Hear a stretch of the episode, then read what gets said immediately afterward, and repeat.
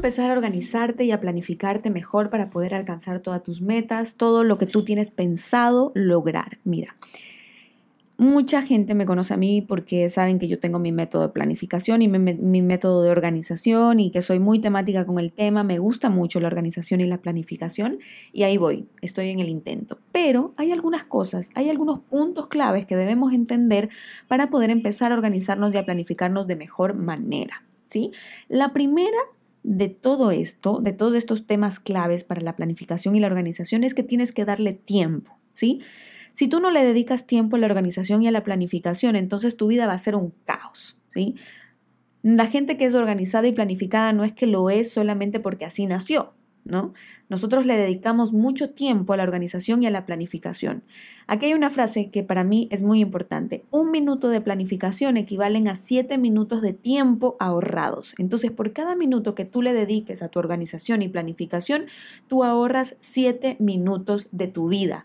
¿Para qué son esos siete minutos? Para leer, para estar contigo mismo, para compartir con la familia, para poder tener un tiempo y un descanso, para poder tomarte un café, para poder hacer algún proyecto que tienes hace mucho tiempo estancado, para poder lograr tus metas, para poder hacer ejercicio y así sucesivamente. El que no planifica no tiene tiempo, es la verdad y así es como funciona la cosa. Entonces, dedícate a poder planificar y organizar por lo menos una vez a la semana.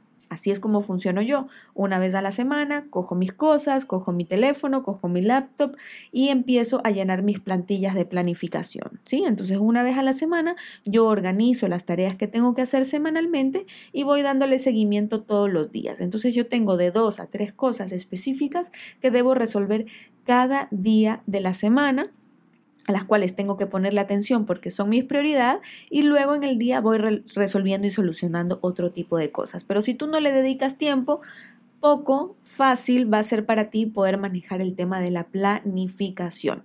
Luego de eso también está el encontrar el método que funcione mejor para ti. Para mí, por ejemplo, el método de planificación ideal es el semanal. ¿sí? Yo trabajo con planificación semanal. No hago planificación diaria porque eh, mis días tienen bastante estructurada ya su rutina, ¿sí? Funcionan casi igualito, todos los días a la misma hora me levanto, desayuno, bla, bla, bla, y tengo mis actividades que voy planificándolas en el inicio de la semana para poder tener claras qué voy a hacer el domingo, qué voy a hacer el lunes, qué voy a hacer el miércoles y así sucesivamente, ¿sí? Pero encuentra el método que funcione más para ti. Hay personas a las que les gusta planificar mensualmente, por ejemplo, porque pueden ser campañas en el trabajo, porque uno tiene que darle al, al, equipo que trabaja con uno una planificación mensual, en fin.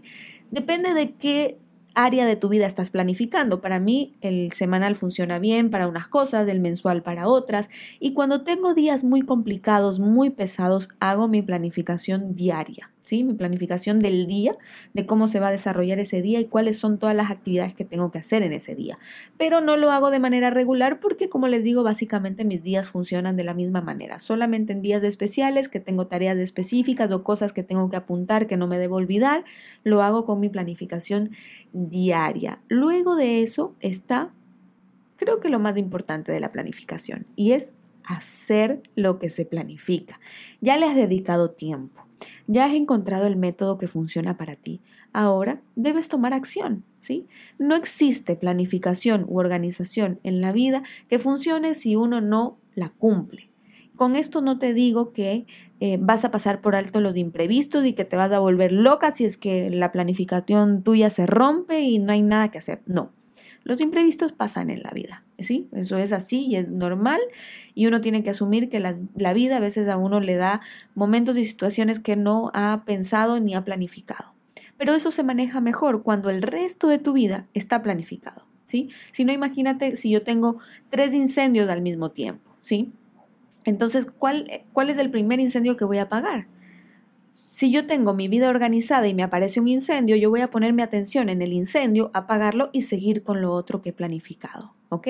Entonces, la acción es importante al momento de planificar. Tú planificas, le dedicas tiempo, encuentras el método y ahora te pones a trabajar en esa planificación y cumples con lo que has querido. ¿Sí? A veces el tiempo no nos da, a veces uno quisiera hacer muchas más cosas de, las que realmente puede, ¿no? Pero por lo menos cumplir con la mayoría de esas acciones. Es importante porque a medida que tú vayas cumpliendo más tareas, más motivada te vas a sentir en seguir planificando y organizando, porque la motivación no es algo que viene externo, ¿sí? La motivación no es algo que tú le compras a alguien. Podrías, sí, de hecho hay mucha gente que se dedica a motivar a otros.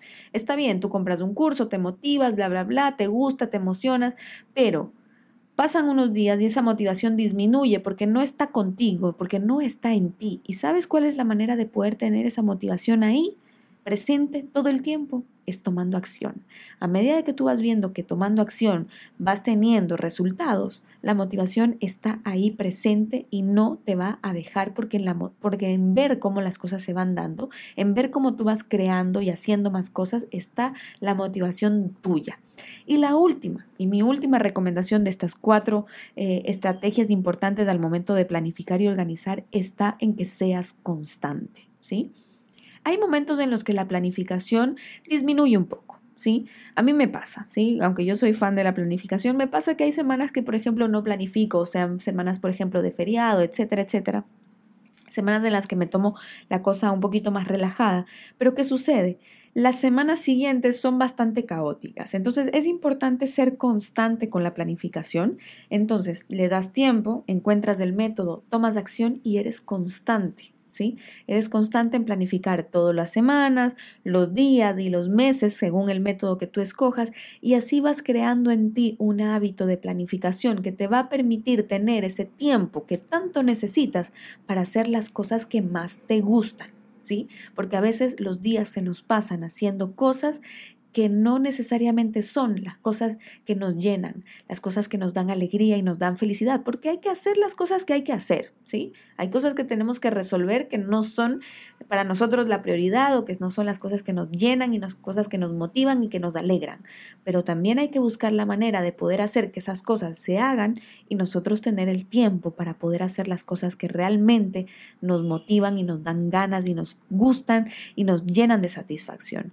Así que ahí te dejo esta parte de, cómo planificar y cómo mejorar para que puedas darte cuenta que es posible llevar una vida organizada y planificada según tu tiempo, según tu método, según como a ti te venga mejor, pero es posible poder tener ese tiempo también para las cosas que a ti más te gustan. Así que ese es el mensaje que te dejo hoy con estos cuatro tips para que puedas organizarte de la mejor manera. Empieza ya de una sola vez porque no, no hay momento, no es que empiezo el lunes, no, empieza hoy eh, y empieza a planificar y vas a ver cómo las cosas van a empezar a mejorar y vas a poder sentir un poquito menos de carga y más fluida tu vida.